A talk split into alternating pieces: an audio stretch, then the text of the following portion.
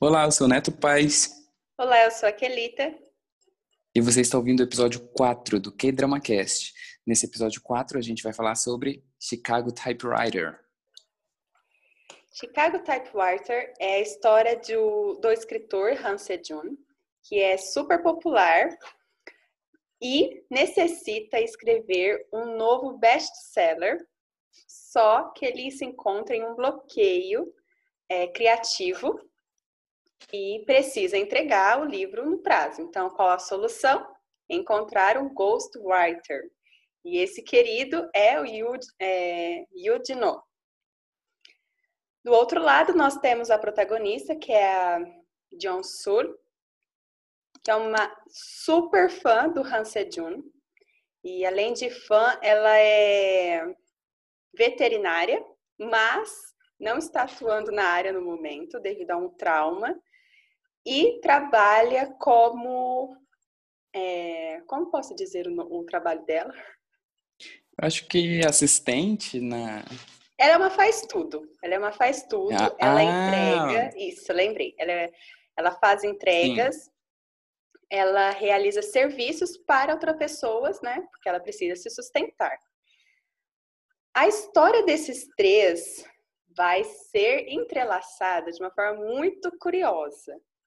E no início, é, primeiro nós temos os dois, o Han Se-jun e a Jun Sol, que vão se encontrar, vão ter aquele início que a gente sempre vê nos dramas, que não é nada bom, porque um não conhece o outro, tira conclusões precipitadas, mas aos poucos eles vão se entendendo. Quando, quando chega o nosso ghostwriter, a história começa a melhorar. E por que disso? Aí você tem que assistir o drama, ou no caso, você já assistiu, a gente vai Sim. comentar agora. Então, Chicago Typewriter é um drama da TVN, que foi exibido de abril a junho de 2017. E a Kelita não tem tido descanso, porque. Precisava assistir esse drama, meu Deus. Mandado muitas mensagens. Eu acho que eu tenho recomendado esse drama para todo mundo. E eu acho que você que acabou de assistir é, percebeu isso, que é um drama muito bom, mas eu não acho que ele seja tão comentado, sabe? Exato. E eu fico muito triste com isso, sabe? Sim. Porque eu já tinha ouvido falar de Chicago Typewriter e eu não sei porquê, eu nunca assisti ele. Eu via é, ele ali na Netflix e ele está há muito tempo na Netflix, que me surpreendeu, porque uhum. às vezes a Netflix tira do catálogo. Eu sempre fico, ah, eu vou ver, ah, eu vou ver, ah, eu vou ver, e esse dia nunca chegava. Mas, Sim. né, eu acho que você me influenciou muito, porque panfletou muito esse drama. Eu falei, não, existe isso, gente, porque, pelo amor de Deus. E, então, eu comecei, e eu até estava conversando com um amigo meu hoje, que é, como é importante né, uma pessoa te indicar. Porque, às vezes, se eu tivesse começado o drama, vamos supor, ano passado, sem ninguém me falar dele, uhum. eu acho que eu não teria levado adiante. Porque Entendo. eu acho que os três primeiros, quatro primeiros Justamente. episódios, uhum. é, ele, eu não estava entendendo para onde a história estava indo, que, qual seria o centro. Como eu, eu, conversei com você também, a protagonista ali eu não estava simpatizando muito uhum. com ela. Mas, quando apareceu né, o Ghostwriter, eu falei, gente, peraí, vamos prestar atenção, deixa eu... E aí a história foi só melhorando, melhorando e chegou num... Quando terminou, eu falei, quero mais, quero mais esse drama porque Sim. ele é sensacional. Esse, esse começo de Chicago, ele pode parecer um pouco confuso, né, para quem uhum. para quem não teve ali nenhum preparo para quem vai assistir de cara, igual eu fui assistir de cara. E eu cheguei a achar que era uma, uma comédia, sabe? Alguma coisa assim, porque as coisas eram muito. Como que eu posso dizer? Eram muito hum, diferentes, por exemplo. Uhum. O, a casa do Han Sejul é, é grande demais, Nossa, sabe? é sensacional quarto, aquela casa dele. O quarto das meninas é grande demais e, e a gente sabe que aquilo está muito fora de realidade, porque em nenhuma casa é, coreana vai ter um quarto daquele tamanho, sabe? Tamanho de uma biblioteca. E eu, eu via essas coisas assim muito muito fora da realidade, eu achei até que ia se tratar de uma comédia. Mas é, quando você insiste ali, dá uma chance e vai assistindo os episódios, você percebe que é bem mais profundo, que é bem mais, uhum. é bem mais importante, tem bem mais informação, tem muita coisa legal também. É, agora que você falou da casa, né, do Hans Sejong, gente, é, para quem é amante de livros, ver aquela casa é, é um sonho. Eu já uhum. salvei ela no Pinterest porque eu falei, hum, quero. Mas para ter aquelas coleções vai anos, anos e muito dinheiro, né? Porque, pelo amor de Deus, parecia uma, uma biblioteca a casa dele, né? Mas o Hans Ju tem livros demais. Acho que ele nem conseguiu ler tudo aqui. Não, aquela tem só de decoração. É. né? Mas é incrível aquela é, a casa dele, é sensacional. A casa das meninas, né? Eu também percebi que elas têm aquele monte de livros. E isso é um outro ponto muito interessante do drama, é a questão dos livros, né? Eles tratam, é uma editora, é um escritor. Eu acho que o único outro drama que eu assisti que tratava dessa temática foi Romances a Bonus Book, sabe? Já assistiu Sim. esse drama?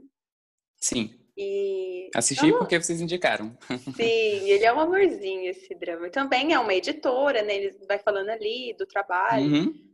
É mais do trabalho da editora do que do, dos escritores, né? Agora em Chicago é, são os escritores. Mas eu achei interessante isso. É, como eu sou apaixonada por livros também, eu sempre gosto de assistir é, as histórias com essa temática. E foi muito interessante. Sim. Já que a gente, já que você falou da, da John Solly no começo, é, vamos conversar um pouquinho sobre ela e sobre esse monte de profissão que ela uhum. tem e que isso também pode ser um pouco confuso para quem assiste a primeira vez, né? Porque uhum. ela troca de profissões e uma hora ela está fazendo uma coisa, outra hora ela está fazendo outra, não se acha. Ela começa o drama como faz tudo, não é isso? Ela é uma faz tudo, uma fã, a primeira fã né, do Han Sejun, e no primeiro hum. episódio é falado que ela escreve fanfics. Uhum. e que ela foi a primeira pessoa a escrever fanfic com um escritor, que, né, que todo mundo fazia com cantores, com idols, né? com idols, né?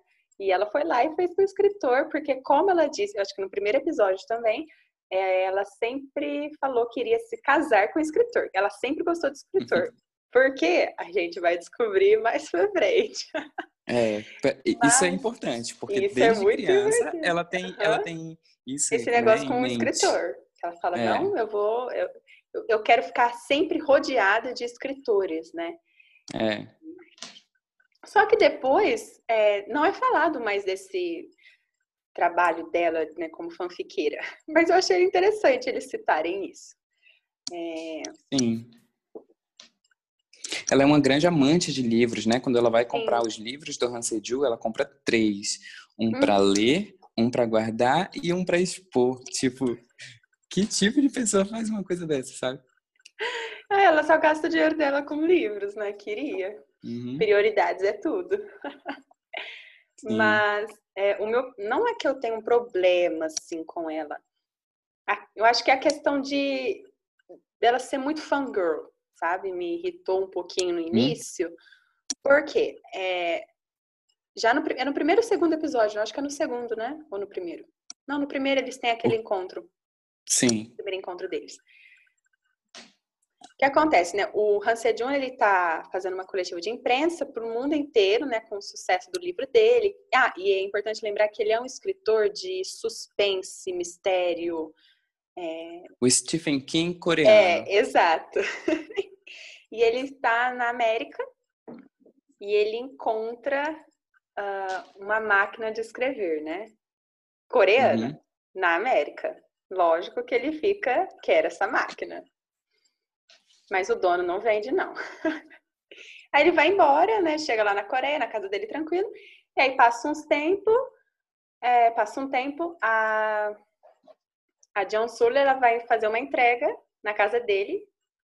E é realmente essa máquina que ele queria, né? Agora, por quê? Aconteceu muita coisa. Mas o que eu queria falar é, é, esse primeiro encontro deles, né? Que ela vai fazer a entrega na casa dele, levar essa máquina que ele tanto queria. Sim. Só que ele é muito reservado, E a gente vai entender também todo esse lado dele, né? Que ele tem com os fãs. E ele tá aqui, o que você tá fazendo aqui? Como você entrou na minha casa? Ele fica com medo dela. Eu acho que todo mundo ficaria, né? Você tá abrindo a porta, uma pessoa ali entrou na sua casa, mesmo que ela fale, ah, o portão tava aberto. Ué, mas eu não deixei aberto, então como você entrou aqui? Essa coisa da, da personalidade dela, que você não gostou muito, eu até entendo, porque no começo dá a entender de que ela é uma stalker, né? Que ela tá meio que é. perseguindo ele. E ainda que não seja, mas desenhou ela de um jeito ruim, assim, Sim. ela ser muito louca por ele e tal. Acho que... Mas também, assim, é, mostra essa primeira parte dela, como faz tudo, Aí depois vai desenvolvendo, né? Vai uhum. mostrando ela trabalhando como veterinária. Até a amiga dela, né? A amiga dela faz um. Fala ali mais ou menos todas as coisas que ela já fez na vida. Já tentou ser atleta, né? Sim. Atleta de tiro. Ela é... é muito boa, né? De atirar. Ela Sim. seria. Como que. É, participar de campeonato, né? Aquelas Olimpíadas, né? Nacional, as Olimpíadas Sim. Nacionais. Porque aí ela não. É engraçado que eles sempre falam que ela começa uma coisa e ela nunca vai para frente, ela sempre para. É. Ela tem um, uma trava, né? Sim. A única coisa que ela conseguiu levar adiante é ser fã, né? Sim. Mas a John Sol tem uma característicazinha especial. O que, que acontece com ela? Sempre que ela pega numa arma, ela ela se lembra da vida passada dela, né? Uhum. E, e ela lembra que matou uma pessoa que ela gostava muito numa vida passada.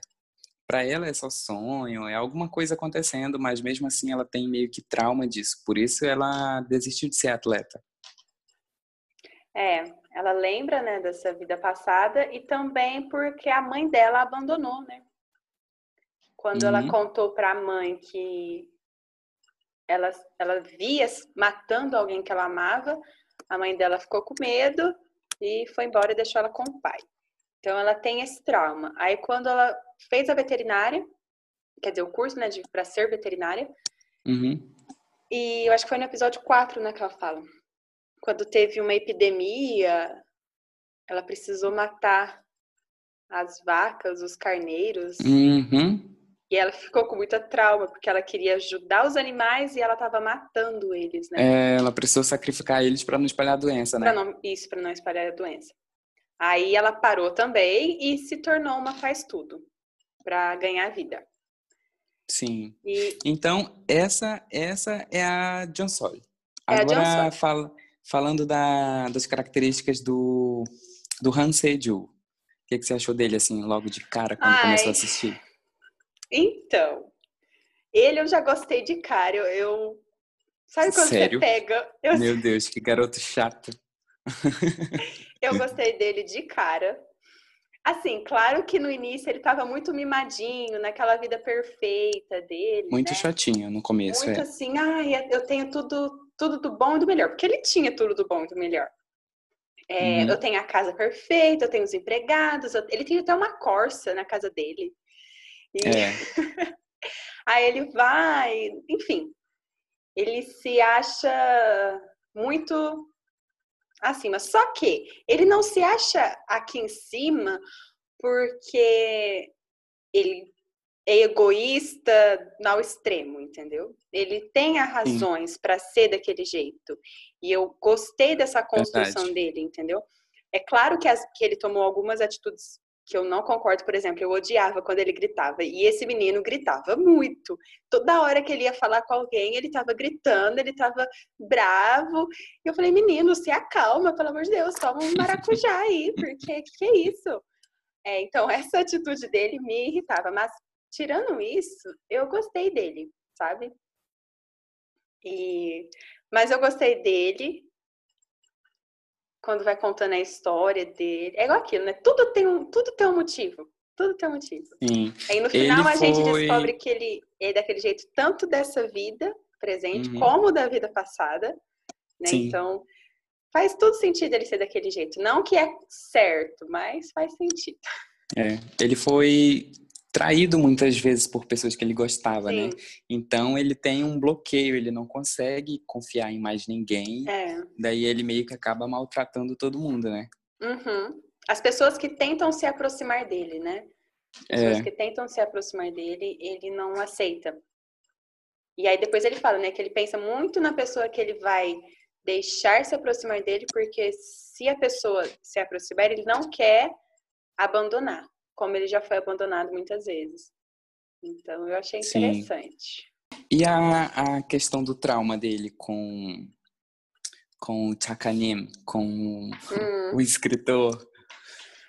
Gente, aquela família, que vontade de pegar todos eles e jogar no barranco. Pelo amor de Deus. Nossa vida. É aquilo, né? Sempre que aparece um rapaz que paga de bom moço, desconfia. Porque na hora que aparecer Sim, aquele verdade. que, ai, é, você, meu pai está preocupado, porque a história do Han Sejun, né? Os pais deles morrer, os pais dele morreu quando ele era pequeno, ele ficou sozinho, as pessoas que deveriam cuidar dele pegou o dinheiro dele, fugiu, deixou ele sozinho. Aí quem adotou, né, foi esse professor. Só que esse professor tinha um outro filho e a esposa que era, né, Senhor amado, uma bruxa. e eles se separam depois.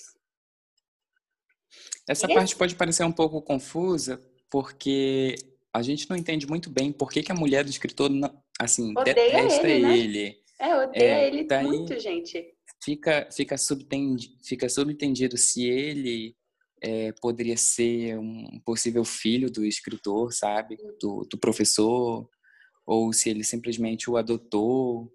Então, é... É, isso era uma coisa que eu gostaria de falar, no sentido que, na vida, esse, essa história deles, é, eu achei muito. É pouca, é pouca explicação, sabe? Uhum. Essa rincha que eles têm. Eu entendo que a mulher, até o meu ver, era assim.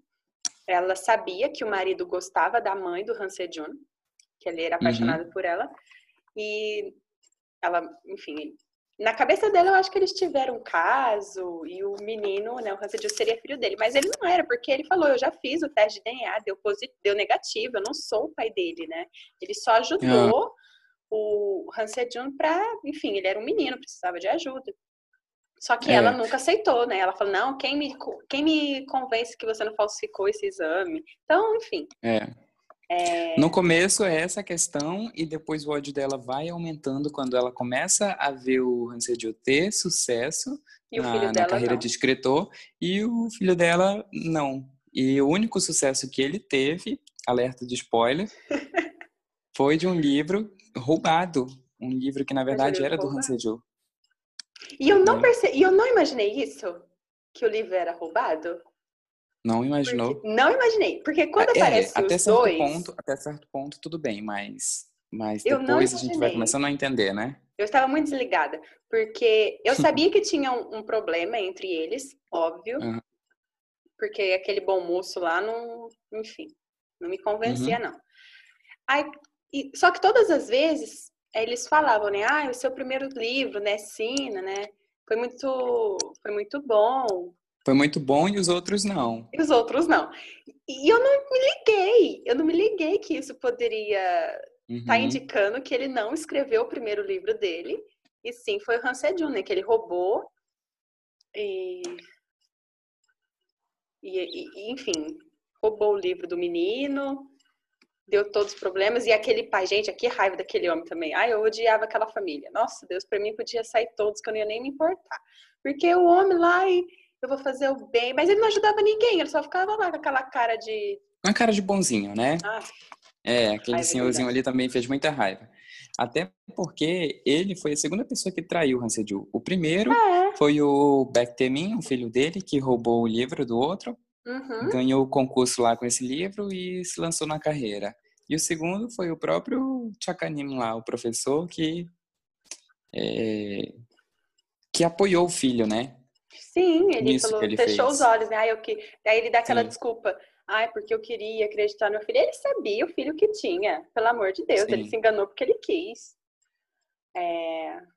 Enfim, mas aquela família foi o ó.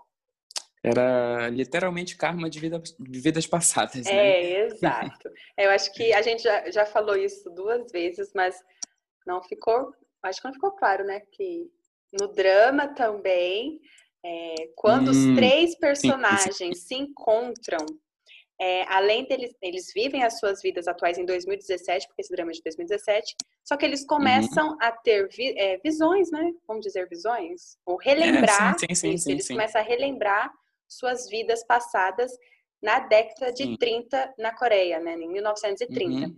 Então, a, a, só para deixar claro isso, avisado, que é. tem, serão duas histórias. Então, uma história que acontece em 2017 Sim. e uma história que acontece em 1930. Então, os é. personagens é. principais, eles têm esses alguns traumas devido à vida passada.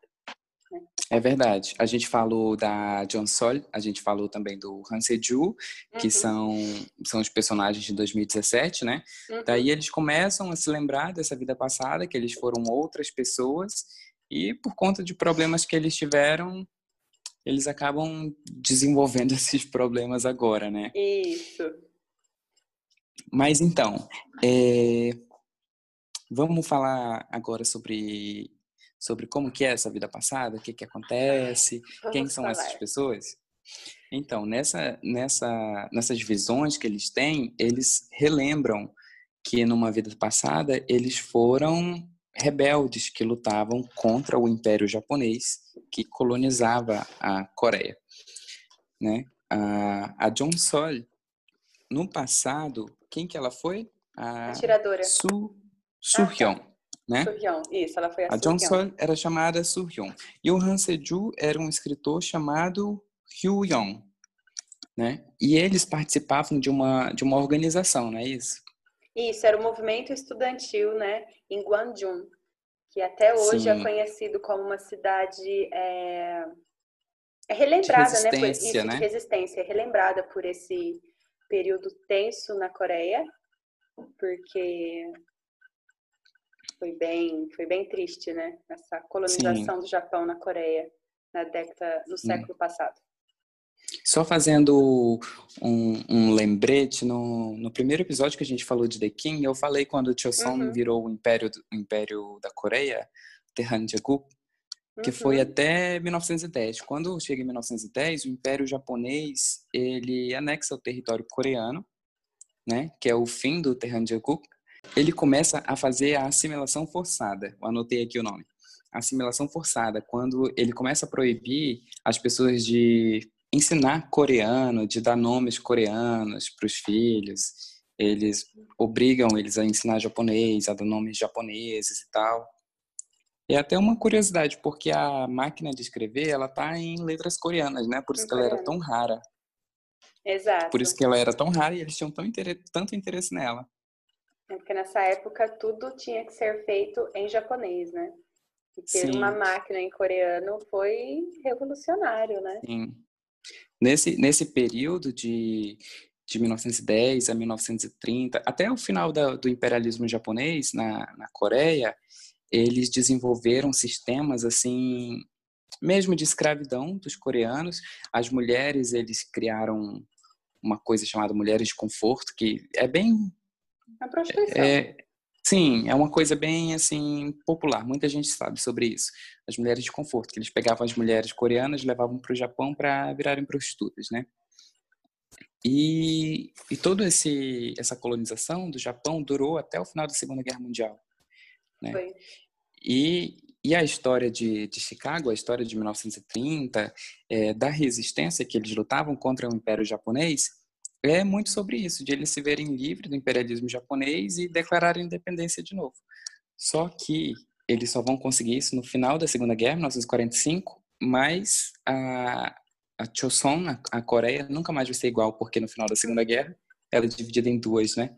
Sim. A parte norte com influência soviética e a parte sul com influência americana. E, e até hoje, né? E até hoje nunca, nunca foi feita a reunificação de fato, né? É. Mas é uma coisa muito interessante porque é, esse período né, de 1930 foi conhecido como a época do segundo maior é, protesto é, coreano, né?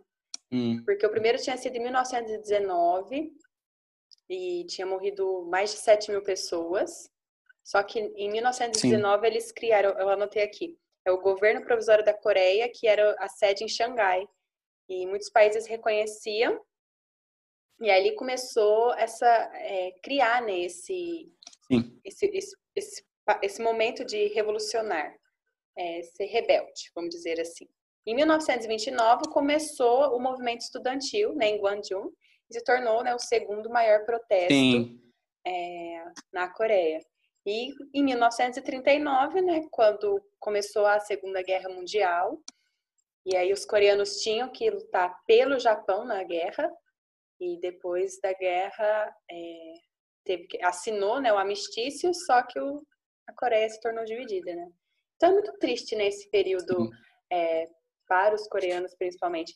E é muito interessante porque eu estava assistindo o vídeo desses dias da, da Helena, do coreanismo, sabe? A namorada do, uhum. do professor. Sim, sim. E ela disse uma frase é, que simplificou basicamente como eles se sentem em relação ao Japão. Ela disse assim: sabe quando você briga com seu, uma pessoa muito querida, um amigo? Vocês têm uma briga muito feia. Vocês reconcili reconciliam só que nunca mais é a mesma coisa você nunca mais confia naquela pessoa, uhum. é a mesma situação. Então, eles assinaram o um amistício, só que até hoje, né, é a, em questão política, Coreia e Japão não se dão bem. E tem, tem um ditado que, que ela disse que eles usam que é assim: podemos perder tudo, mas se vencemos do Japão, somos os vencedores. Eu acho essa frase uhum. bem, bem tensa, né? Uma vez eu conversando com um amigo coreano, eu estava curioso sobre é, a questão de como eles se referem aos norte-coreanos, se tinha algum desconforto da parte deles em conversar sobre isso. E ele falou que não. Ele falou que tinha mais um desconforto em relação aos japoneses do que aos norte-coreanos, por conta dessa, dessa colonização e de todo esse terror que eles fizeram na, na, na Península Coreana, né? Uhum. Tudo que eles fizeram com eles. É, uma outra, um outro ponto que ela levanta, pelo fato de Coreia e Japão não serem tão amigáveis atualmente, é que o Japão uhum. ele não se arrepende de verdade pelo que ele fez na Coreia. Né? Uhum. Eles falam que se arrependem, só que é, ao mesmo tempo eles visitam, se comunicam ou celebram os criminosos da, dessa época tensa. Sim. E ela fez até um paralelo que, ah, na Segunda Guerra Mundial, a Alemanha, né, tipo nazismo, é, o Holocausto, e até hoje a Alemanha faz várias coisas. Ela assume, né, a culpa que ela teve nesse período, mas ela pede perdão até hoje pelas vítimas, né? Que é e ela tem memoriais, ela tem, tem museus, exato, né, que sempre exato. recordam de sempre tudo recorda isso. Desse, nunca nunca se esquece desse período triste que assim, olha, aconteceu no nosso país, mas é, nos perdoa, vamos seguir em frente, vamos tentar. E o Japão não, uhum. o Japão não faz isso, ele tira esse período dos livros, eles não se comunicam, então, de fato, eles têm, não, não o povo, né? A gente tem que deixar isso bem claro, não uhum. é o uhum. povo que a gente está falando, a gente está falando do, do governo, da política eles realmente Sim. não se arrependam, não se arrependem pelo mal que eles fizeram na Coreia. E tem outros países também, né? Mas aqui a gente está falando da Coreia. Sim. Eu tô, tô fazendo uma pesquisa aqui que você falou do, do, dos japoneses, né? Tem um filme brasileiro chamado Corações Sujos. É um filme de 2011. Ah, não é Os é... Prisioneiros de Guerra? Mawei chama. Não, é um, é um filme brasileiro sobre, sobre é, os japoneses que residem no Brasil. Ah, é, tá. é desse que você tá uhum. falando? Não, não, não, esse não, esse é diferente. Daí, eu não assisti esse filme ainda, eu só vi o trailer, mas eu percebi que eles não conseguem acreditar quando eles ouvem a notícia de que o Japão perdeu a guerra uhum. em 1945. Porque para eles o imperador é infalível, o imperador jamais Sim. perderia sabe? Sim. Então tem todo esse sentimento por parte dos japoneses, né, de infalibilidade, vamos dizer assim. Sim, e, e... e, naquela época também o Japão estava vencendo várias coisas, né? Ele tinha vencido o, o a China, a Rússia em questão diplomática, né? Tanto hum. que foi por isso que a Coreia assinou voluntariamente, né? Entre aspas. Na verdade, cedia, nunca foi né? assinado. Não, Nunca isso, isso. assinado Não foi, assin- governante. nunca foi É uma assinado. o pessoal- polêmicazinha que Isso, existe. exato. Tem essa que eles não, não aceitam né, esse acordo. Mas para o, o, o Japão, naquela época, foi assinado voluntariamente que o, o, Hum. imperador né, coreano cedia. Acho que é cedia, né? O país, né? É, Se- que a Coreia virasse um protetorado Isso, japonês, né? isso. Digamos assim, quando na verdade era uma colonização forçada. É, como- exato, exato, né? porque a- a- o Japão ele foi ele foi cercando ali, né, a Coreia, o- os aliados Uhum. dela, né? Por isso que não teve guerra, não foi uma guerra, foi questão política, né? Eles chegaram nisso Sim. uma questão política. Então, Quando o Japão entra na Segunda Guerra Mundial, ele já está há mais de 30 anos em guerra. Porque ele Uhum. tem invadido a China diversas vezes, ele invade a Manchúria, tem a sim, guerra, a guerra com a Rússia, ele invade a Indochina, aqueles países da, da Oceania, você pega Malásia, Filipinas, todos aqueles países, é, ele coloniza todos eles. O uhum, Império Japonês fica sim, foi enorme, bem né? grande, bem poderoso. Então, agora que a gente já fez aqui um, um resumão do contexto histórico em que a gente está, é, em que os personagens da vida passada estão, né? Que é ali em 1930, nessa, nessa, nessa guerra é, de resistência, digamos assim, é, vamos falar um pouco sobre os personagens da vida passada. O Han Vamos. Seo-ju é um é um escritor, não é? Só que ele é um escritor que também participa da organização. O nome da organização se chama Aliança da Juventude de Choson. Não é isso? Isso. Ele e olha, participa se dessa antes eu organização. gostava dele nessa vida passada, Ah, aí sim. Sim, Nossa com certeza. Deus, aí eu me apaixonei de vez. E, e ele tá muito mais bonito na vida passada, eu não sei porquê. É a mesma pessoa, mas. Não, Nossa. E é, é, é o mesmo ator fazendo personagens totalmente diferentes, porque o Han Sim. Seo-ju não tem nada a ver com ele. Não. E ele, nossa, ele tá incrível. Às vezes eu paro falei, gente, Sim. sensacional. A, a Suyeon, ela é, ela é uma menina que foi resgatada por ele quando era criança e meio que é criada por ali pelo Carpe Diem, né? Que é o Carpe diem. tá? o Carpe Diem é um café, é um bar. O que que é o Carpe Diem? É tipo um pub, um pub daquela época. Eu acho que É, eu, com- eu rolava- comparei rolava muito com aqueles clubes de jazz, sabe? Que tinha em Nova Sim. York. Nem sei se era em Sim. Nova York, mas eu comparei muito, sabe? Com esses clubes de jazz. Sim. Até o próprio nome do Carpe Diem é, significa isso, de aproveitar a vida, aproveitar o momento, né? Então eu acho que foi bem simbólico terem escolhido isso. Mas então, a, a Suryeon, ela é criada ali pelo Carpe Diem, e, mas ela não sabe muito o que está acontecendo, ela não conhece muito sobre a organização, né? Ela vai meio que Sim. desconfiando e, e procurando saber até que ela descobre do que, que se trata e exige entrar. E é a partir daí que ela passa a fazer parte da organização também, junto com o Senhor, que é o dono do Carpe Diem, e o como que é o nome do outro?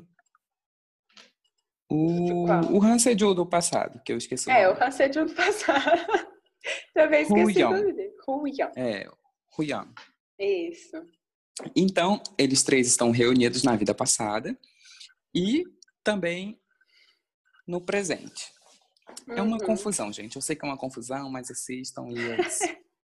É, o que é engraçado é que a primeira vez que o Han Sejun ele ele relembra nessa vida passada foi quando ele conhece a máquina, né?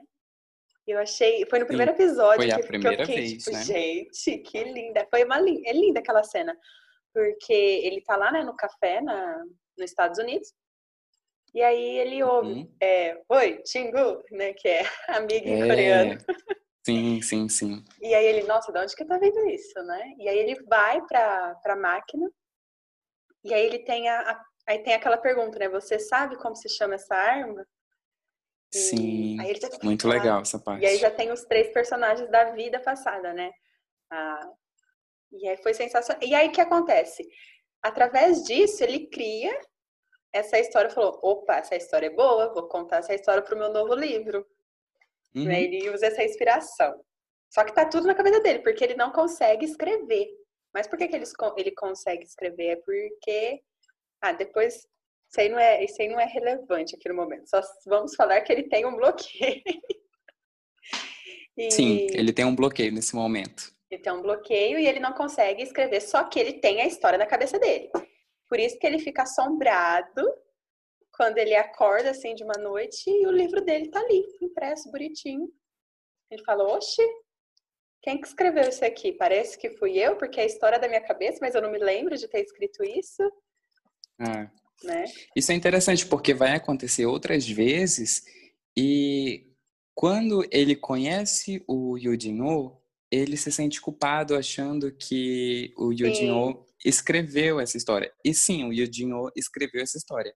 Mas o Han Sejul da vida passada, o Huyong, é quem tinha primeiro escrito. Isso. Então, tipo, é essa história confusão, era né? do Han Sejul. É. é, a história sempre foi dele, só que de alguma forma o Yudino também sabia dessa história e como... Porque ele recebeu ela no final. Porque ele recebeu ela no final. E como Sim. o Han Sejong ele estava nesse bloqueio, ele precisava de um ghostwriter, que é um escritor que geralmente escreve, mas não tem o seu nome, né? Ele não é considerado, quem assina é um ator famoso. Acontece muito isso nesse, nesse mundo afora aí. Eu, né? não sabe, gente... eu não conhecia sobre isso, sobre é. Acontece, Estou sabendo disso é agora. É verdade. E, quando, e o, e o Han Sejong, ele não sabe, né, que, que isso está acontecendo, porque ele acha que o editor dele que fez isso e não contou para ele. Uhum. Tanto que quando ele conhece, né, o Dino, ele se sente muito culpado, porque ele relembra, né, o que aconteceu na vida dele, né? Ele relembra que ele também teve seu trabalho roubado e ele vai naquela uhum. cena da imprensa, gente, aquela cena da imprensa, eu fiquei menino. Muito boa. Ele teve muito, não, e eu achei muito bonito assim, aquela cena que ele ele começa né, a escrever, porque ele, ele tem uhum. aquele ataque dele de novo, de raiva, ele queima o roteiro, blá blá blá. Só... Como ele precisa entregar o, né, no prazo, ele escreve de novo. E aí ele começa a chorar, né, na cadeira, né? Nossa, aquela cena eu achei Realmente, muito, muito ele começa forte, a chorar. Porque ele fala, não posso, né? Não posso assinar o trabalho de outra pessoa. É. E ele vai na conferência. Porque até, até aí ele não sabe ele não que sabia, o trabalho é né? é dele. Ele não sabe, exato, ele não sabe. É. Ele vai na conferência, ele aquela cena da conferência, né? Eu, a gente estava conversando, Realmente, você me falou, muito boa. não, não vou te falar nada, né? Aí você falava, não, mas me conta só isso, só isso. É. Aí aquela cena né, da, da imprensa foi sensacional. E quando ele descobre, né, que ele precisa trabalhar com, com o Dino junto, né, para eles terminarem esse romance. É, foi mais incrível ainda, né? Realmente, aquela cena é muito boa. Principalmente quando ele fala, esse é meu escritor fantasma. Aí mostra uma cadeira vazia. e aí não tem ninguém, aí você fica, what? Porque então, para quem... o ghostwriter, na verdade, é um ghost. É um ghost de verdade. De verdade. Para quem é, tá ouvindo e tá achando confuso, o Yu Jin-ho, ele é o Shin Yul do passado, faz parte ali do, do trio de amigos, ele é o dono do Carpe Diem, só que ao contrário dos outros dois amigos, ele não reencarnou. Uhum. Ele virou um fantasma, preso na máquina de escrever por que, que ele virou um fantasma. Mais para frente a gente explora isso. Mas a questão é que ele está na vida presente de 2017 como um fantasma, lá assombrando o Han Sejul. Não é isso? Nossa, Deus. Eu ficava... Entrou naquele clichê do drama que eu sempre falo, gente, é só sentar e conversar. Se vocês sentarem e conversarem, muita coisa é resolvida. Mas não, eles têm que é, ficar Mas eles lá... preferiam ficar brigando todo. Brigando e quatro, tomando. cinco episódios, isso. sei lá e tomando as atitudes sem falar pro outro, né? É. Meu Deus. Mas tudo bem, a gente entende que tem que ter o clichê ali, né? Pra, é, tem que ter. Pra a história continuar. E quando que entra, né, o Dino, gente, eu já eu fiquei muito esperta, sabe? Fiquei muito esperta. Hum. Falei assim, ele tá sendo, ele é fantasma por um motivo. Ele não tá à hum. toa, entendeu? Ele não tá preso ali porque ele tem tem tem caroço nesse angu. E dito e feito, né? Dito e feito. Mas eu acho muito interessante como as, as produções asiáticas elas fazem a gente se gostar muito de um personagem, simpatizar com ele. E aí vai Sim. mostrando as camadas da vida dele, o que levou é, as atitudes que ele tomou, tanto boas como más. E aí no final, mesmo a pessoa sem tomando uma atitude errada, você não consegue ficar com ai que ódio. Você fica, ai, por que você fez isso? Né? Sim. Né? Você viu por que, que o nome dele é Yujin Oh? Por que ele falou esse não, nome? Não, por quê? Ele olha, ele olha pro quadro, aí tá Eugene O'Neill, O'Neill, O'Neill, não sei a, a, pronúncia, mas é um quadro de um dramaturgo, eu fui pesquisar. Esse ah, Eugene tá. O'Neill. Ah, até que eles colocam óculos, né? Porque ele ficava isso, isso, isso, entrando isso. dentro dos quadros. Aí Eugene ficou Eugene, sabe? E o O de O'Neill ficou O, aí ficou Eugene O. Ele olhou pro quadro e inventou o nome na hora, sabe? Ai, ele é sensacional, né, tadinho? Eu pensei mas... até que o Jinho queria dizer fantasma em coreano, mas não era, não tinha nada a ver. Uma outra coisa que eu amei, amei neste drama é a amizade entre os três personagens. Gente, Tanto na vida passada quanto na presente? Isso. Nossa, que. Na vida passada, especialmente, né? Não, é. Na vida passada foi mais intensa, né? Nessa vida atual, né, de 2017, é... a gente tem ali uma amizade meio forçada, né? Do Han Sejun com esse fantasma.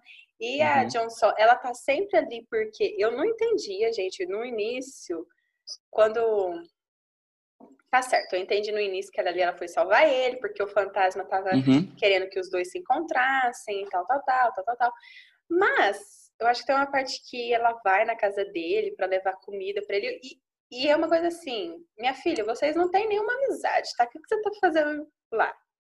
Mas depois é que eles vão se que o fantasma fala. Quando eles fazem o um contrato, né? Quando eles fazem um contrato para poder escrever o romance juntos, o fantasma fala coloca algumas condições e uma das condições é ele estar sempre perto da John Sung, né, e afastar todos os uhum. homens da vida dela. Porque o fantasma é apaixonado por ela. Isso é, dá um, um, dá um pouco de tristeza, assim, é um pouco triste o fato de ele ser fantasma e, e o Han Sejul ter conseguido reencarnar, sabe? Sim, não parece uma disputa momentos, justa. Não parece, exato. Tem, e em alguns momentos eu pensei que na vida passada, em 1930, ela gostava realmente do, do Yudino e não do Han Sejun, sabe? Eu uhum. achei que ela gostava do, do fantasma na vida passada, mas que nessa atual ela ia gostar do, do escritor. E não, né? Ela sempre gostou do escritor, tadinho. O fantasma ficou na, na friend zone desde sempre. É, mas, mas, ela tinha uma questão com ele, por ter sido salva por ele, né? Ela conhecia os olhos é, dele, era toda exato. uma. Não, é, nossa, até eu me apaixonei por ele da versão passada, gente. O que, que é aquilo? É... Vamos deixar esses comentários para quando a gente não estiver gravando, porque aí a gente acrescenta algumas coisas. Oh, Jesus! Mas, é, essa questão da amizade, eu gostei. Vamos falar agora de 1930. A amizade deles em 1930 foi importante. E outro ponto que eu gostaria de falar é que eles falam isso. Na época de uma revolução, na época de uma luta, não tem tempo para paixão. Não tem tempo uhum. para viver um amor. E dois personagens levou isso adiante até o fim. E o Dino não. O Dino ele queria viver né, um pouco mais. Ele não queria viver só para a revolução. É é, apesar dele, né, ele queria ser o país livre, tal, tal, tal, só que ele era mais tranquilo, vamos dizer assim. E a John Sol e o Han Sejun, ele era mais fiel. Porque, né, o Han Sejun, ele era o, o líder, né?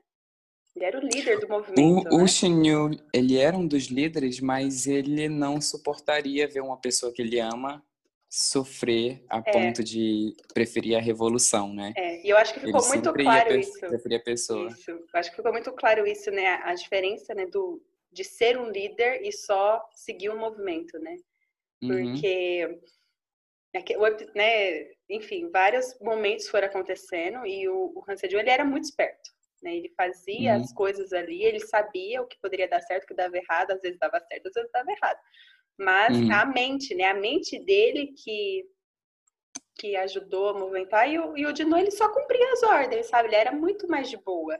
Por isso que eu acho que a gente é, às vezes torcia, né, mais para ele do que pelo Han Sejun, porque ele era mais tranquilo. Ele era muito bravo, né, o Han Sejun, ele era muito sério, muito mais Ele vivia para a revolução. Essa era a diferença entre eles. Né? Enquanto um vivia 100%, é. o outro vivia 50%. E isso uhum. impactou uhum. muito nas vidas dele, nas vidas deles, né, no final da, da história. Sim.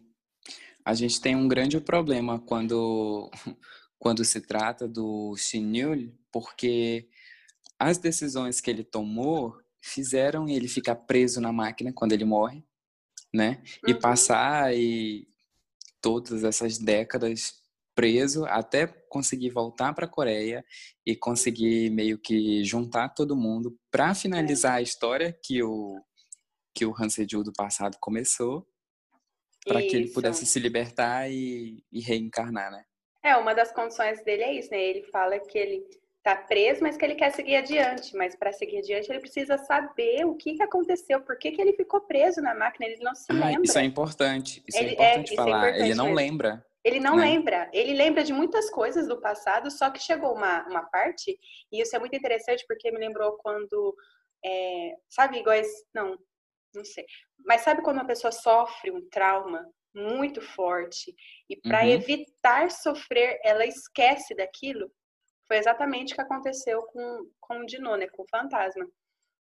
Ele sofreu um trauma tão grande, tanto pelas suas atitudes, mas com as consequências que isso levou, ele não conseguiu suportar isso.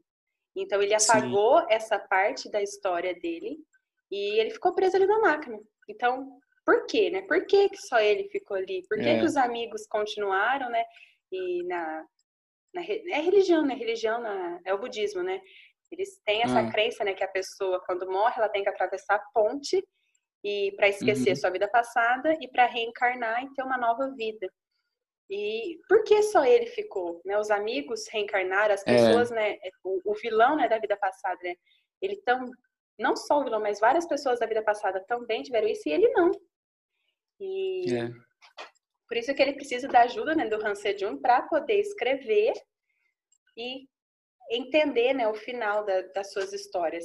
E... Ele consegue lembrar como os amigos dele morreu, morreram? Consegue, porque consegue. consegue lembrar? Consegue, porque é, isso é uma coisa que também precisa ficar claro. Ele lembra da vida dele, lembra dos amigos, só que ele precisa dos dois, porque os dois têm lembranças das suas vidas passadas. Por isso que o Han Sejong, é, ele pra lembra... completar as histórias, né? isso. né? Quando o Han Sejong, acho que no, no 14 episódio, ele tá caindo daquele prédio, sabe? Uhum, ele sim. lembra do momento da morte dele. Verdade. Quando a, a John Sol, ela tá, ela conversa com a mãe dela, quando ela conversa com a mãe dela, e a mãe uhum. dela explica, né, porque ela foi embora, porque ela lembrou uhum. que no passado a John Sol matou ela. Ela também lembra do seu momento, da sua morte e o que levou ela a, a, a, a se matar. Ela não se matou, mas o que levou ela a matar a pessoa que ela amava. E aí, quando uhum. os dois contam pro, pro Idinu, né, o fantasminha, as suas vidas e as suas recordações, ele se lembra do que aconteceu com ele. Então, por isso que era necessário os três trabalharem juntos, né? Porque os três estavam interligados.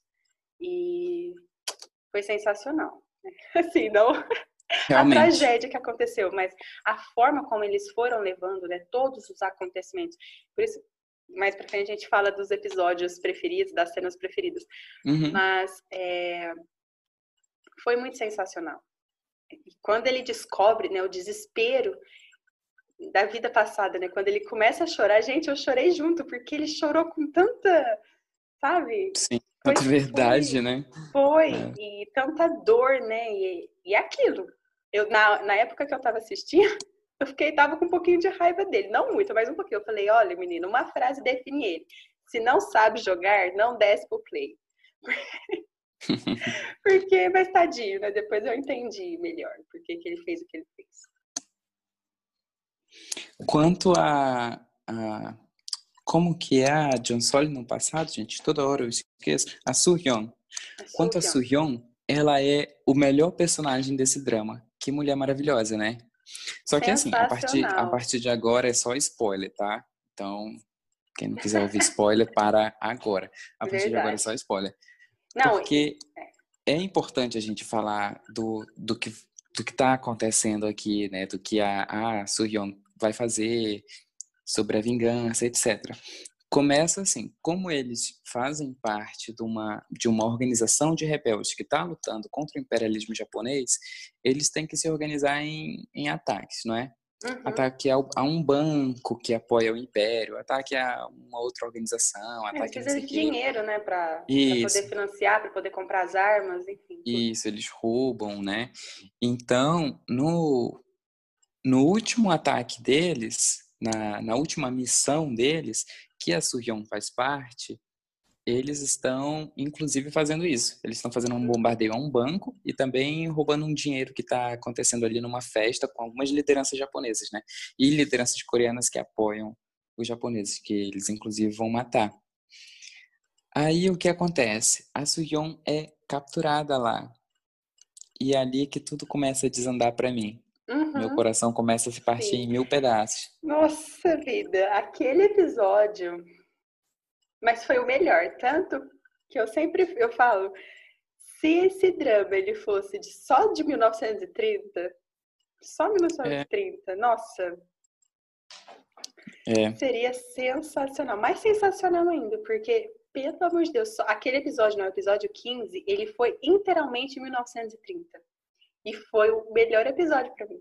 Foi o melhor episódio. Não, o episódio 15 é realmente o melhor episódio. Ele foi o melhor porque ele foi muito intenso. Nossa, foi. Não tem palavras, não tem palavras para descrever aquele episódio. Foi sensacional.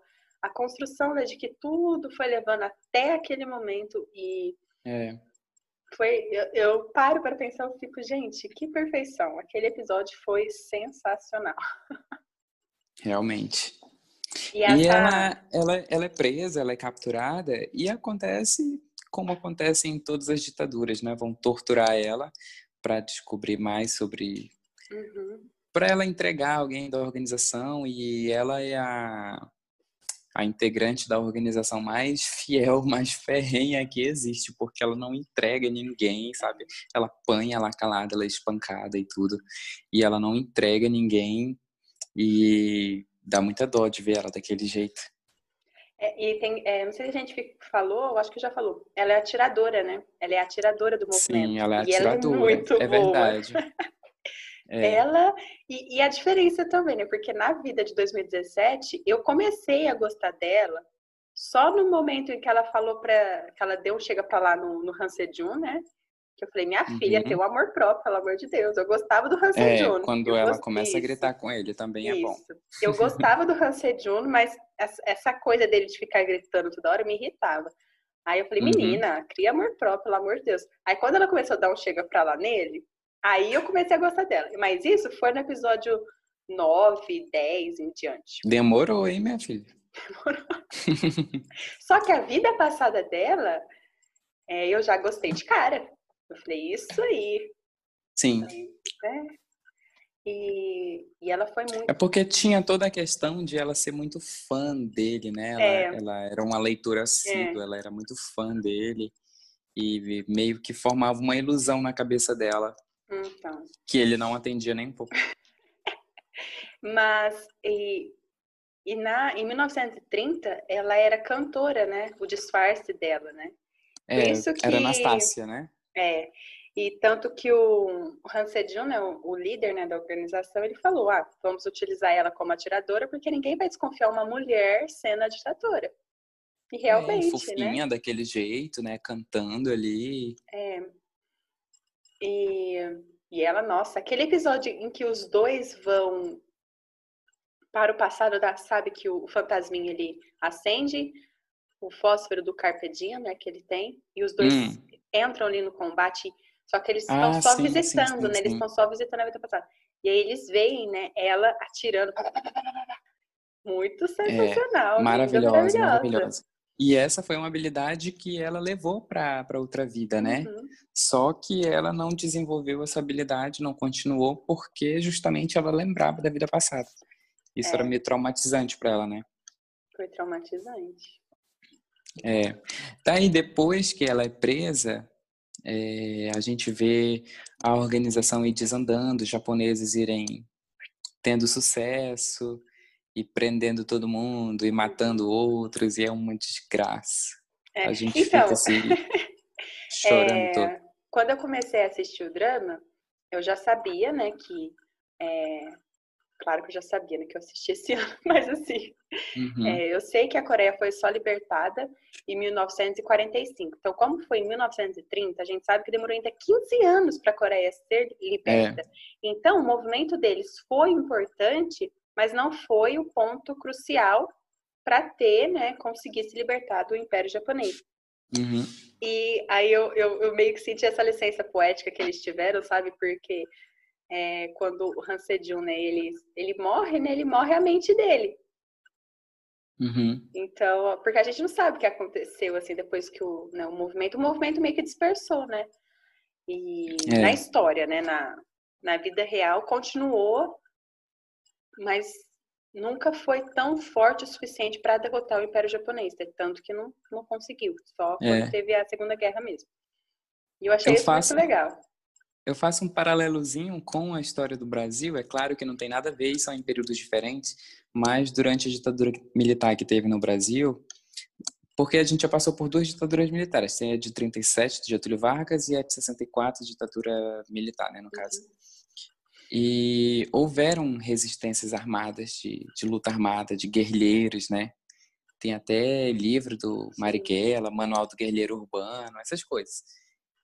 É, é parecido, não é a mesma coisa, porque os guerrilheiros do Brasil tinham é, tinham ideologias, né? E no caso da Coreia não, era eles eles lutavam pela libertação da Coreia, né? Uhum. E assim, nesses casos de, de luta armada, a gente sabe que eles não, não, não tinham sucesso a ponto de fazer uma revolução e conseguir livrar a península assim do, do domínio japonês. Mas eram vários grupos que deram muita dor de cabeça para o Japão, sabe? Sim, eles não, sim. não aceitavam, assim. Eles, eles tinham, de fato, resistência, né? Então, amiga, agora você vai precisar é, exaltar um personagem. Dessa vez eu não vou exigir que não sejam os protagonistas, porque Ai, né, é inevitável. É, o drama mas... é sobre eles, né? É, mas assim, quem é que você quer exaltar hoje? Bom, de personagens, né? Então, aí eu não consigo uhum. não falar de dois personagens. É... Que eu já imagino. Quem você acha que, que são eles? São os protagonistas de 1930. Huyon e Surhyun. É, não, é, mas mais ou menos. mas ah. sim, é, o, o, da vida passada do Han Sejun, como que é o nome dele mesmo? Hyun-young? É, Hu, é, Huyon. Huyon. Então, é, eu vou exaltar esse, esse menino porque, pelo amor de Deus, gente, é, ele foi sensacional. Por que eu gostei dele? Exatamente por essa questão de, de ser objetivo. Ele uhum. tinha um propósito. O propósito dele era ser o líder e ajudar no movimento, e ele foi com essa convicção até o fim, né? Quando ele está ali enrascado, é... enfim, quando a, a Suyon ela é presa e no fundo ele era apaixonado por ela, mas ele não pode ir salvá-la porque tem outras pessoas que também morreram, que foram capturadas, e eles precisam seguir em frente. E é aquilo é... que você falou, né? A grande prioridade dele era a revolução, a revolução né? e não a paixão.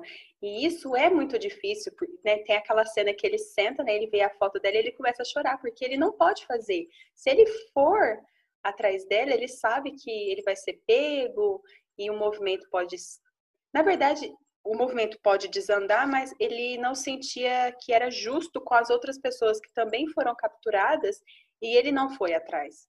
Porque Realmente. Ele, ele, era apaixonado por ela, ele era apaixonado, só que, como ele disse, né, nessa vida nós não podemos ficar juntos, porque não era o momento. Então, uhum. essa convicção dele, né, deixa eu terminar também. é, quando quando o Edno ele vai, ele fala assim: "Ah, nessa vida você desistiu dela, mas eu não consigo, né, o fantasminha".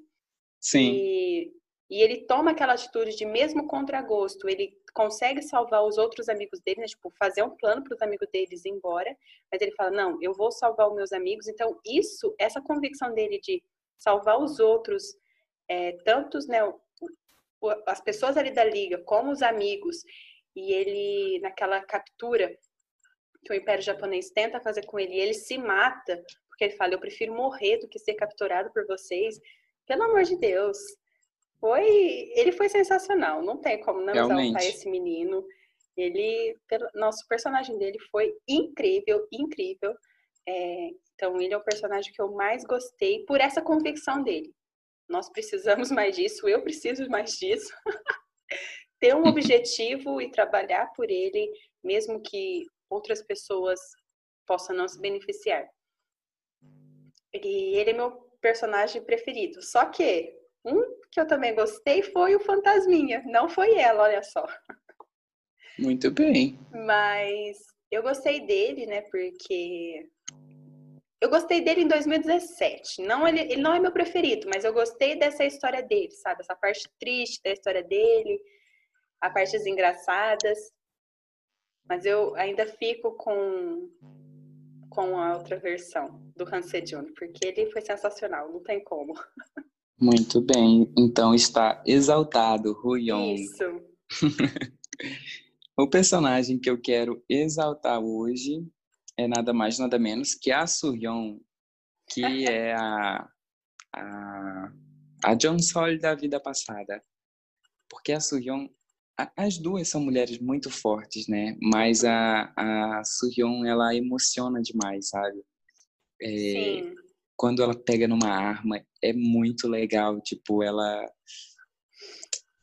ah, eu nem sei o que dizer. Ela é maravilhosa e aquelas últimas cenas da, do episódio 15 e 16, sabe, naquela uhum. última missão, é, mostra todo o caráter dela. Ela não abriu mão de ninguém. Isso. Inclusive, tinha uma cena que eu ia falar nas cenas preferidas, mas que eu já vou falar agora, que é quando ela encontra a amiga dela, que na outra vida vai vir a ser a mãe dela, uhum. sabe? Como Sim. ela se sente traída e ela pensa, tipo, eu nunca faria uma coisa dessas, e ela de fato não faz. Ela, ela não apanha faz. pra caramba e não entrega ninguém, sabe? Então, ela é uma personagem muito forte, muito legal. E quando ela chora, gente, meu Deus, aquela é de partir o coração. É. Pra eu... mim é a melhor personagem do Trell. ela foi sensacional e ela também, né, tem essa convicção, né? Tipo, eu vou morrer se preciso, mas não vou me entregar. Uhum. E não, aquele no episódio 16, que quando ela decide lá no Carpe Diem, porque o pessoal tá lá comemorando, né, o Império Japonês, e ela vai e ela tira em todo mundo. Sim. Nossa, que cena maravilhosa.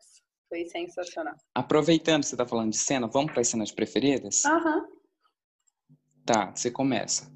Ai, Quais foram as suas? Eu tenho quase certeza de que a gente vai falar das mesmas. Eu acho que sim, porque todas as minhas cenas preferidas envolvem a vida passada. Não tem como. eu acho que a mais de início, né? A primeira mais impactante é quando eles estão, é, eles conhecem né, a, a, a máquina de escrever. Uhum. E eles falam, ah, tudo que nós precisamos é de uma caneta para mudar o mundo, né? Eu achei isso bem filosófico dali na, na região. Porque eles estão numa situação de impérios, de império de armas e papapá, e ele falar essa frase teve um significado, uhum. né, muito forte e que serve para várias gerações. Então aquela cena eu achei muito bonita. É, a cena do do beijo, vou fazer algo pelo meu país. Hum, vamos fazer algo pelo meu país, realmente. Vamos fazer muito algo. Legal. Nossa vida, o que, que é aquilo? Maravilhosa aquela cena. E não tem como, né? O episódio 15 para mim é inteiro que sacrifício, né? Pelo meu pai. maravilhoso. Mas eu acho que é aquela cena em que tudo apaga, né? Eles estão na festa, tem um apagão e eles aparecem uhum. de máscara e começa a música, né? É o, é o episódio é o episódio 15 é o esse episódio ou episódio 14? É o episódio 15 esse. Ah. E aí eles começam, nossa vida, aquele, aquela cena foi maravilhosa, maravilhosa. Realmente foi muito boa. É. E quando a cena final, né, que ele se mata, né? Ele se suicida uhum. para não ser pego e ele vai até onde ela tá, sabe? Uhum.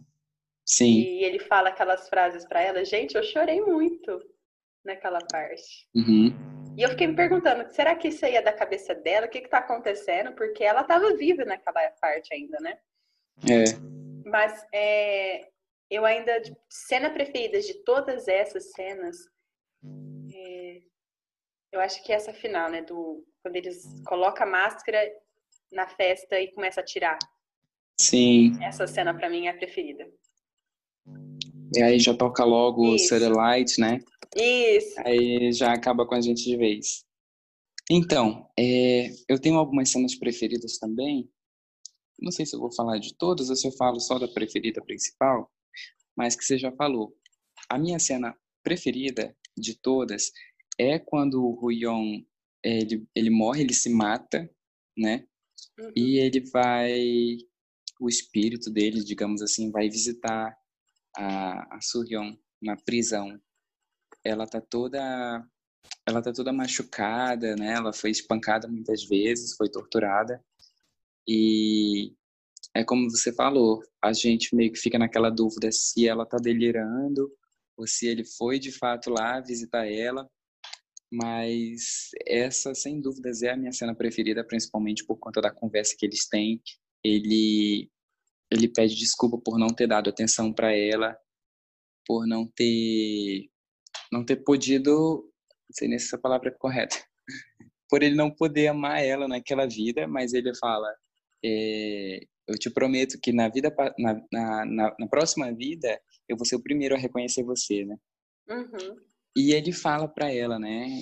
Ele fala eu te amo assim pela primeira vez ainda que seja nessas condições, que a gente não sabe se é um espírito, se é um devaneio dela, mas é, no comecinho do episódio 16, a gente vê que quando ele está morrendo, ele pega a foto dela no bolso Sim. e olha para ela.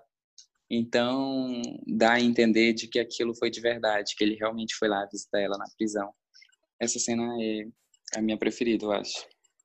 E, e, a realidade, né, que eles fizeram, né? Assim, não foi uma realidade, mas eu achei bem a cena do suicídio, né? Que ele uhum. pá, dá o tiro e aí é. ele tá ali, tipo, quase morrendo. E... É. Muito boa foi... essa. Essa cena foi sensacional mesmo. Então, amiga, quais são as suas considerações? Você recomenda esse drama para alguém? Nossa, super, super recomendo. É, esse drama tem que ser assistido, tem que ser mais divulgado. É, Também acho. Ele é incrível, gente. Ele é incrível. Me arrependo de não ter assistido antes e eu tô com vontade de ver novamente. Mas é aquilo que eu te falei. Se ele fosse inteiramente em 1930, uhum. nossa, esse drama teria tomado o lugar de Goblin.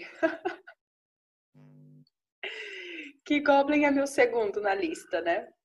Dos favoritos. Você já tava pensando nessa lista dos favoritos que eu preciso repaginar ela. Mas eu sei que Descendo Salvo Santa está em primeiro lugar. Mas enfim, só. e aí? É... É, é... Não, recomendo super, super. Já vou panfletar demais esse drama, esse drama para várias pessoas, para vários amigos, pra... porque ele é incrível. Tem que ser assistido. Eu acho que eles só não fizeram inteiramente 1930, porque é aquela, essa questão que a gente debateu também. Japão sempre está ali prejudicando, não prejudicando, mas sempre falando que a Coreia que a gente já viu isso nos dramas, né? A gente já viu isso em uhum. The King, é, e teve mais um outro drama também que. É, até esqueci de comentar que a gente falou disso no episódio de The King, né? Isso. Sobre aquela tensão com o Japão. É, muitas coisas quando eles fazem, tipo, camiseta, questão do K-pop, sempre tem uma coisinha, ah, mas você foi desrespeitoso, uhum. ah, você não pode abordar isso. Tanto que eu acho é. a questão de Miss Sunshine, sabe Miss Sunshine, que também Sim, fala muito eu ainda não desse... assisti, mas vocês me falaram. É, que fala muito desse período, né, também, e antecede a, a, a Segunda Guerra ou a Primeira Guerra Mundial, não lembro direito. Ah. Mas também teve problema com o Japão, porque o Japão não gostou da forma que ele estava sendo retratado no drama. E, tipo assim, Miss Sunshine Nossa. é um drama coreano. Então, tipo, a Coreia tem total liberdade para fazer o que ela quiser com a história dela. E o Japão tá lá, Sim. encrespando. Então, se eles tivessem feito realmente como foi em 1930, seria mais polêmica, mas eu acho que teria é, mais pessoas assistindo esse drama e falando mais. Porque enfim, eu acho que eles quiseram evitar na época, né? 2017. Uhum. Parece assim, ah, mas foi tão pouco tempo, mas tanta coisa mudou né, em relação é, dos é, dramas. Todo mundo né, muito rápido agora, né? Muito rápido. Miss Sunshine foi do ano passado e eles já tiveram mais coragem de fazer um drama retratando tudo que eles viveram, né? E é. não sei, não sei o que levou o escritor a fazer isso, é que é só uma suposição, né? Eles tentarem fazer essa fantasia, né? E relatar esse 19... Mas olhando assim de um modo romântico, essa questão da reencarnação é muito atrativo, muito legal, né? Sim, hein? E é diferente. É, eu já, eu já até acostumei com isso, porque em muitos dramas, né? Enfim, a, religi a religião do, da Coreia, né? A primeira religião é o uhum. budismo, então eles têm isso, né? Uhum. É, então é sensacional. Tem que falar nota então, já? Então, sua nota é? olha, eu vou, olha, eu só não vou dar 10, porque hum. tem algumas coisinhas ali que me incomodou, tipo a família na vida atual. Aquela família me irritou. Eu sei que ela hum. teria que ter ali para falar da história do Han Sejun, mas e algumas incoerências, por exemplo, a Jun-sur, ela era veterinária só que não ficou claro se ela tinha formado a veterinária ou não, e daqui a pouco ela tá lá trabalhando a gente, a gente tinha A gente tinha conversado sobre isso, amiga. Aí é. eu fui lá rever o primeiro episódio e ela formou, sim. Ah, ela formou. Então tá. Então ela é, só tava assim, parada ela na carreira. Só, ela só fala ali, né, que ela se preparou um ano para fazer faculdade, aí depois já tem uma uhum. cena de ela com chapéu de formatura, tirando foto lá. Ah, então ela formou, beleza é, a questão daquela. Mas eu concordo que tem algumas incoerências mesmo. Isso. Aquela amiga dela que ficou lá morrendo por causa do fantasma, eu... ai, que menina chata. Eu falei, menina, pelo amor de Deus, você viu um homem três vezes na vida, tá aí morrendo por causa dele. Ai, não gostei. E. e. O final foi legal, mas sabe quando é aquilo? Você fica esperando mais. Entendeu? Hum. É porque o final, para mim e pra você, foi o episódio 15, né? Final Acabou. foi o episódio 15. é, aquilo que eu tô falando, né? O episódio 16, ele só finalizou uma história, e como o principal era a história de 1930 e não 2017, em 2017 ficou muito tranquila a história deles. Não tinha muito o que desenvolver, né? Já tava aquilo e pronto. Uhum. Então, por causa disso, eu vou dar 9,5. muito bem. Do meu ponto de vista, aquele começo ele pode desagradar algumas pessoas ali, aqueles primeiros episódios, né? Uhum. Porque a gente não entende muito bem do que, que vai se tratar, do que está acontecendo. Só que, é, tirando essa parte, eu acho o drama muito legal, muito certinho, muito perfeito. Eu não acho que ele deixa muitos furos. Um dos maiores furos, para mim, é a questão da Jansol, né? Uhum. Porque eu acho que ele dá muitas informações que depois acaba não desenvolvendo, né? Sim. Ela é muito, ela é muito fã de, de livros, ela gosta de escrever e tal, mas aí depois isso se perde. Eu acho que seria mais interessante colocar ela com uma coisa só, sabe? Tipo assim, ela é atleta e, e é isso aí. E ela é atleta e tá traumatizada, mas ela é atleta. Mas aí Entendi. acabou botando ela como funcionária de, de veterinária, fez faculdade de veterinária, mas também era atleta, mas também era faz tudo, mas também era escritora e fica meio que o que, que ela é afinal de contas, sabe? Ela é uma faz mas, assim, tudo. é, mas relevando essa questão da John Sol, eu acho tudo muito válido, tudo que vem depois, sabe? Eu acho um drama que é emocionante, que ele tem ação também, que ele tem esse contexto histórico que é importante e ah, eu nem sei mais o que dizer. Eu, eu para mim é pessoal, então é mais difícil ser técnico. Mas eu vou dar um 9,5 também. Ah, olha só. Notas, notas iguais. Muito que bem. Mas é porque para ser 10 tem que ser não tem que, tem que incomodar nada. Não tem que incomodar nada. E o que, que é. incomodar é porque tinha que incomodar. Como em Descendants of the Sun, que o vilão, a gente tinha que odiar o vilão, gente, porque aquele homem, pelo amor de Deus, que raiva que tinha uhum. dele. Mas os outros personagens, né, os, os, mocinhos, eles foram mocinhos. E eles tinham as suas é, indecisões, essas coisas, mas nada que, que irritava. Então, por isso é 10. Agora, em Chicago, tem essas coisinhas que, é, que ficou me irritando. É. E se a gente colocar de 1 a 10, 9,5 é muitão. É, sensacional. Sensacional. Então, agora vamos para o tour asiático? Vamos. O que, que você trouxe? Qual é a sua, a sua recomendação de hoje, sua indicação? Então, a minha recomendação de hoje é um filme que é um hum. suspense. Eu não sei se você assistiu, mas eu já indiquei para minha irmã, já indiquei para alguns amigos e eles amaram e eles não assistem nada coreano, então ver eles assistindo um filme coreano sem nunca ter não ser desse universo legal. foi muito legal. Que é Rastros de um Sequestro. Já assistiu? Ainda não. Ele é um filme de 2017, está na Netflix, está dublado. Então, para aquelas pessoas que não gostam de legendas ou não está acostumado com o idioma uhum. coreano, é super importante é, a, a, a, dublagem por causa disso, né? Porque, por exemplo, a minha irmã Sim. não ia assistir esse filme se fosse legendado, tenho certeza. Que ela não assiste nem o legendado em inglês. Para quem não está habituado com o idioma, é, acaba sendo um pouquinho complicado, né? Continuar é. assistindo. Exato. Então, eu vou indicar esse filme porque ele é um suspense que eu te garanto, eu te garanto que você não vai descobrir o que, que é o final. Você pode fazer ideia, mas a história tá, completa... me fala outra não... vez que eu vou anotar o nome, vou procurar. Se chama Rastros de um Sequestro. A sinopse é bem simples. É uma família, tem dois, dois filhos, pai e mãe. Eles estão se mudando para uma casa nova. O ator principal é o ele até ganhou vários prêmios, não só por esse filme, mas também por aquele da Camélia, sabe? Uhum. É, deixa eu ver aqui. Mas enfim, esses, essa família se muda para uma casa nova. Está em 1997 a história. E um belo dia, o filho mais velho é sequestrado e o filho mais novo vê esse irmão sendo sequestrado. Ele fica desesperado, né? Porque, nossa, meu irmão, bababá. Depois de 19 dias, esse irmão volta. Só que esse irmão, ele não lembra nada. Ele tem aquela amnésia, sabe?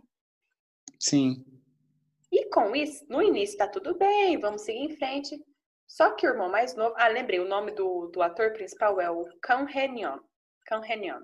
Kang Hanul, Kang Hanul. Lembrei, Kang Hanul. Ele é super famosão, ganhou vários prêmios, muito bom.